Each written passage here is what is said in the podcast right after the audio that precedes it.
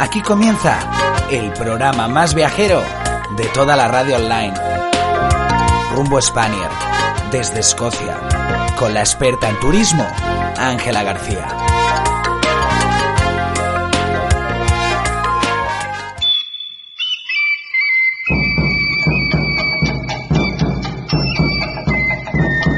Hola, mis Spaniards. Bienvenidos a Rumbo Spanier. Como os prometí la semana pasada, os traigo un destino un tanto cálido. Pero no solo por su clima, sino también por su gente. Hoy nos vamos a México. Concretamente a Ciudad de México. Así que prepara un cafelito caliente y buen calzado cómodo. Porque empezamos. Ciudad de México se localiza en el Valle de México, a una altitud de aproximadamente unos 2.300 metros sobre el nivel del mar y se divide administrativamente en 16 demarcaciones o alcaldías.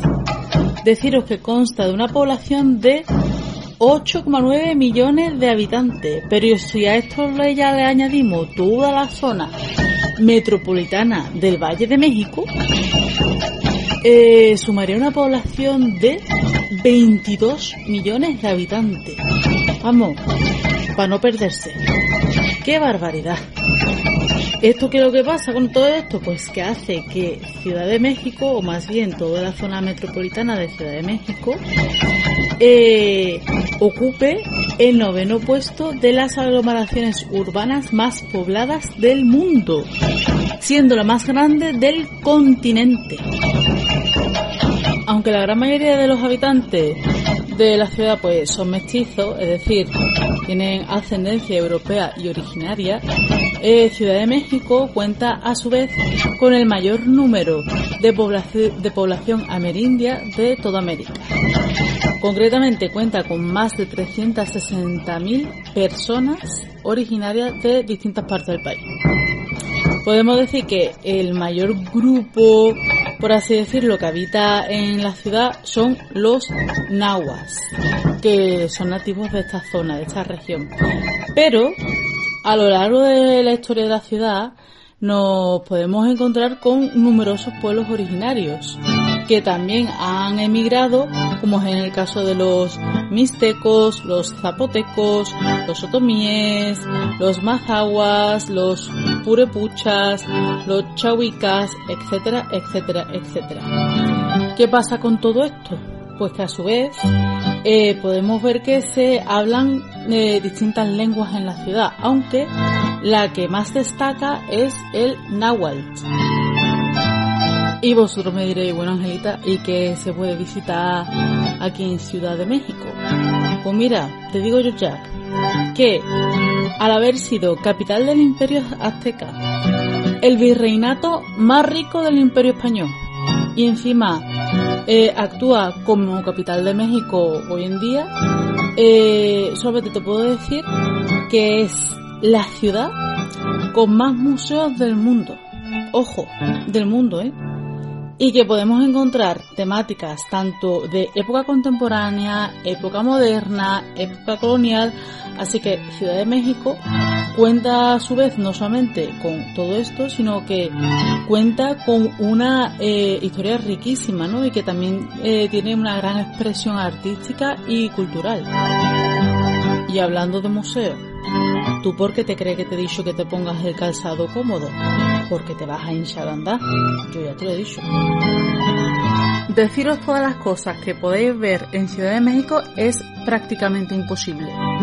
Porque mm, es, aparte de que es la segunda ciudad más grande del mundo, hay tantísimas cosas que ver que es que no os puedo decir exactamente todo.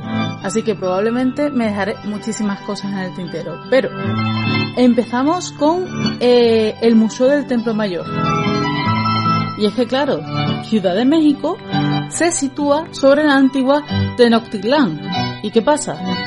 Pues que en los años 70 y más o menos principios de los 80 se empezaron a realizar eh, excavaciones ¿no? en esta zona. Y se han sacado muchísimos vestigios del Templo Mayor, que fue el edificio más importante del Imperio Mexica junto con eh, algunos vestigios de edificios que estaban alrededor del templo, así como más de 7.000 piezas que nos ayudan un poquito más a comprender toda la historia pues, de esta importantísima capital. Pero es que son 7.000 piezas, ¿eh? que es muchísima historia. Como parada súper obligatoria, mm, tenéis que visitar el bosque de Chapultepec, que eh, cuenta con más de 11 especies de árboles, como por ejemplo las jacarandas, además de animales como los ajolotes, los lacuaches y las garzas blancas. Como cosilla de interés así histórica, deciros que eh, antes, bueno, pues de la llegada de los españoles en el siglo XV, el bosque albergaba una alberca donde Moctezuma tomaba baños y que a día de hoy se conserva. Obviamente sin agua, ¿no? Pero que se conserva. Así que lo podéis visitar. Y también deciros que durante el, el, virreinato de Nueva España se construyó el castillo de Chapultepec, de ahí viene el nombre de el bosque de Chapultepec. Y este castillo se construyó como residencia de verano de los virreyes.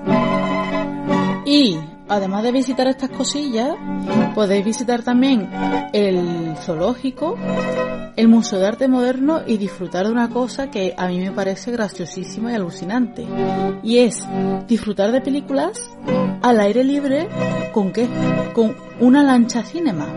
Y es que eh, hay una barquita en el que tú te sientas de manera eh, gratuita y pedaleas por el área que más desees mientras que disfrutas de una sesión de, de peli en el lago. Ah, me parece súper curioso y es una cosa que yo jamás he visto en mi vida. Otra parada súper obligatoria que amo es impresionante es el Museo Nacional de Antropología que entre las piezas más emblemáticas eh, posee la piedra del sol, más bien conocido como el calendario azteca, así como cabezas colosales de la cultura olmeca y esculturas teotihuacanas dedicadas a los dioses del agua. Y es que este museo conserva pues muchísimas piezas súper importantes del país y también pues se dedica a la etnografía y a la investigación en colecciones arqueológicas.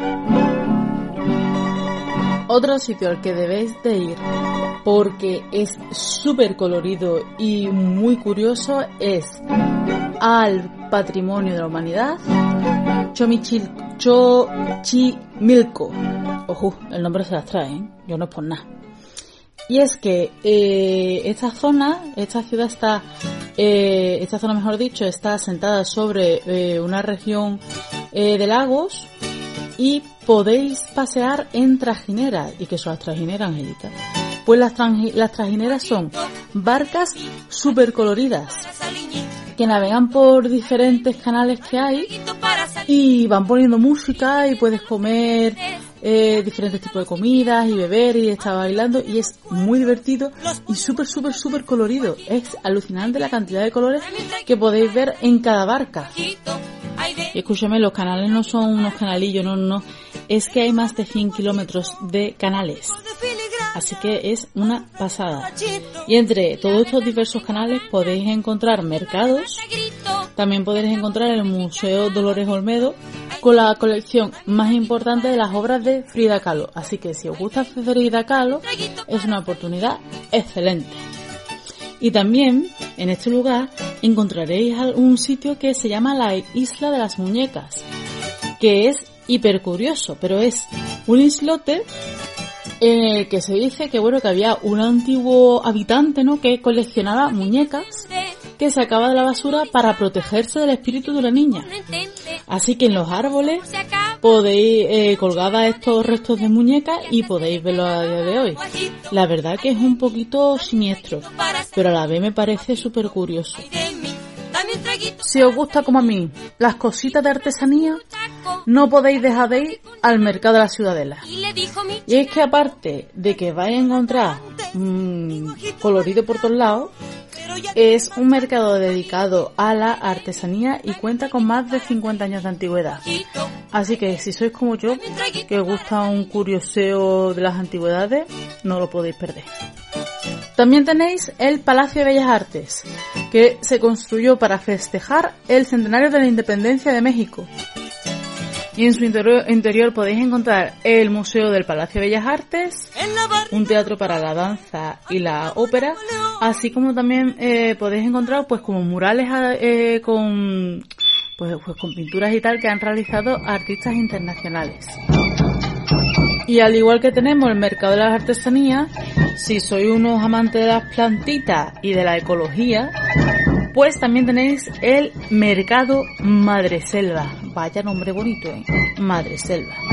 Y es que eh, este mercado contiene una increíble eh, diversidad en flores, plantas y arbustos y bueno, y ofrece o pues un, o vende un tipo de vegetación que no es fácil de conseguir en otros sitios.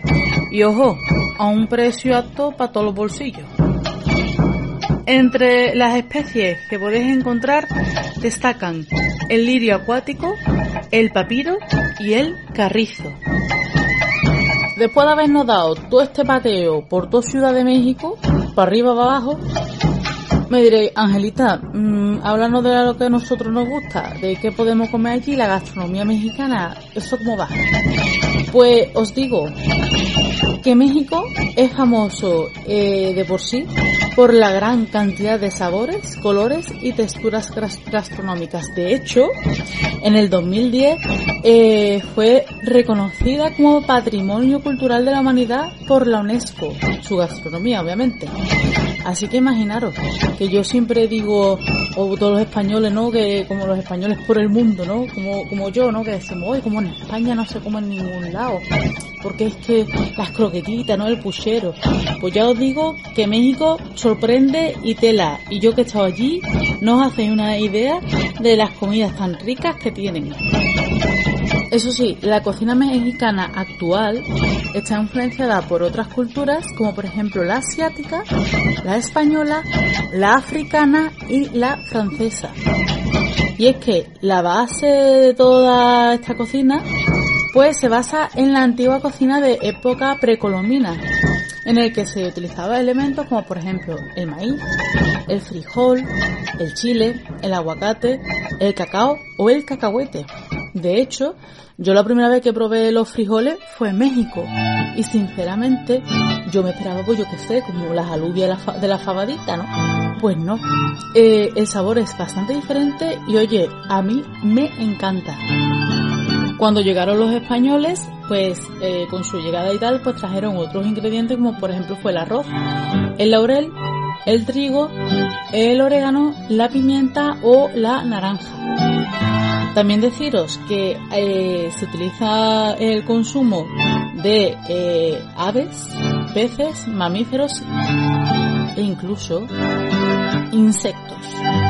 Así que mm, yo digo que, oye, yo me como una flautita, pero yo más para allá, para insectos, por ahí no.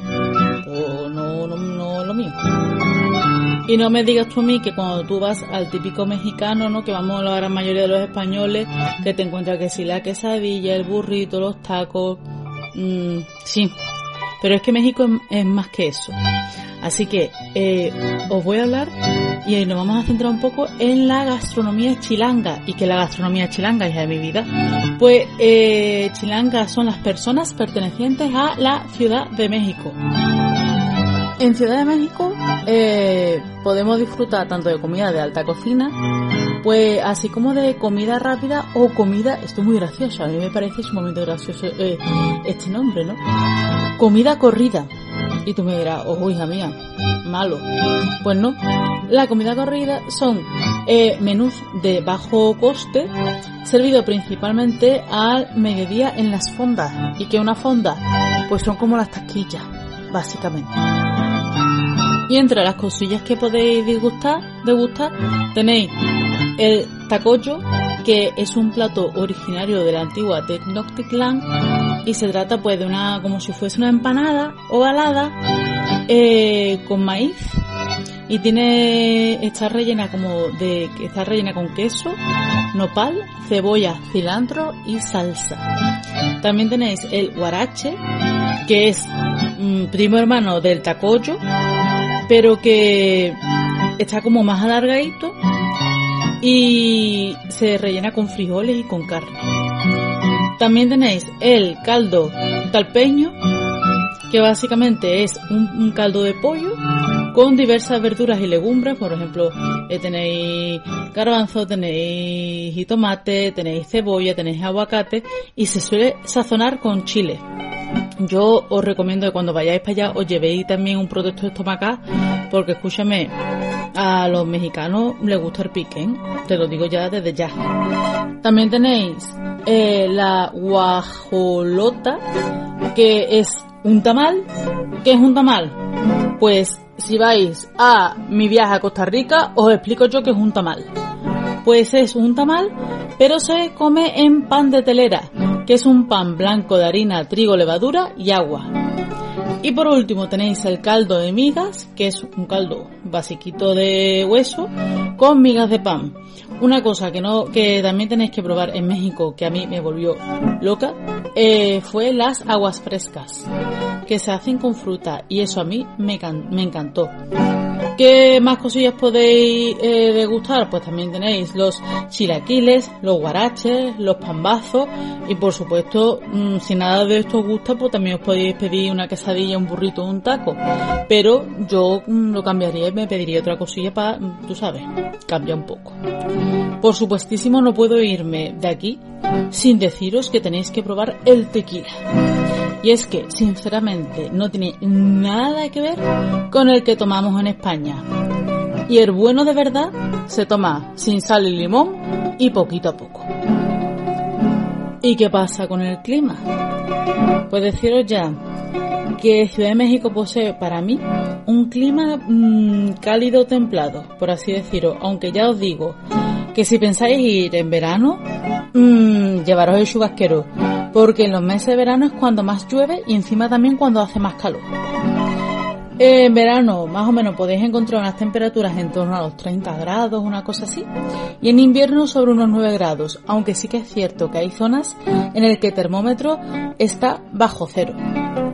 En función del mes que en el que vayáis, pues obviamente tendréis que echar un chubasquerito para la lluvia o una sudadera, una parquita, si os vais más entrando en el invierno. Eso sí, los tenis o el calzado cómodo son indispensables en la maleta, porque hay que visitar muchísimas cosas y ustedes no podéis permitir el lujo de haceros una ampolla o algo parecido. Así que calzado cómodo, buenos calcetines, todo en la maleta y para adelante.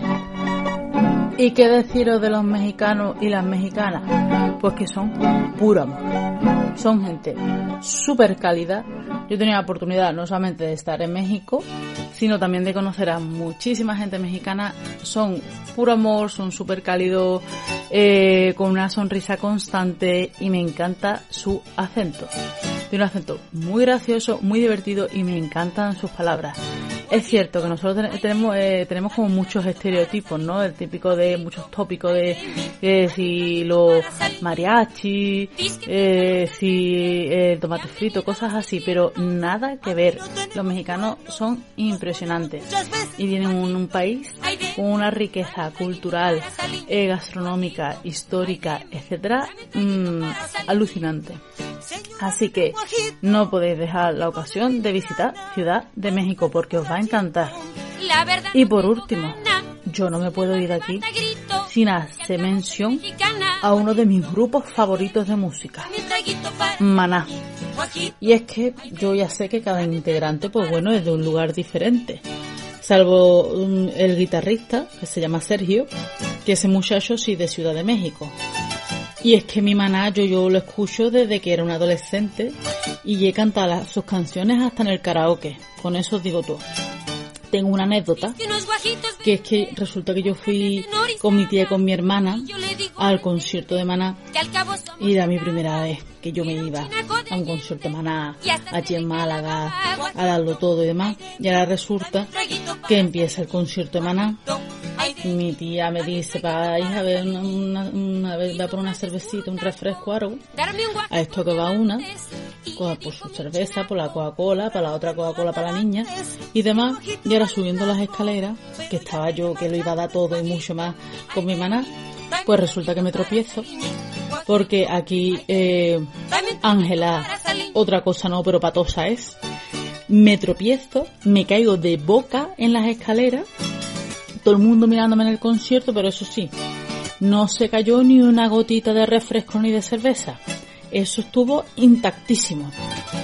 Yo me dejé las rodillas abajo, pero disfruté de ese concierto de Maná, vamos, como una niña chica.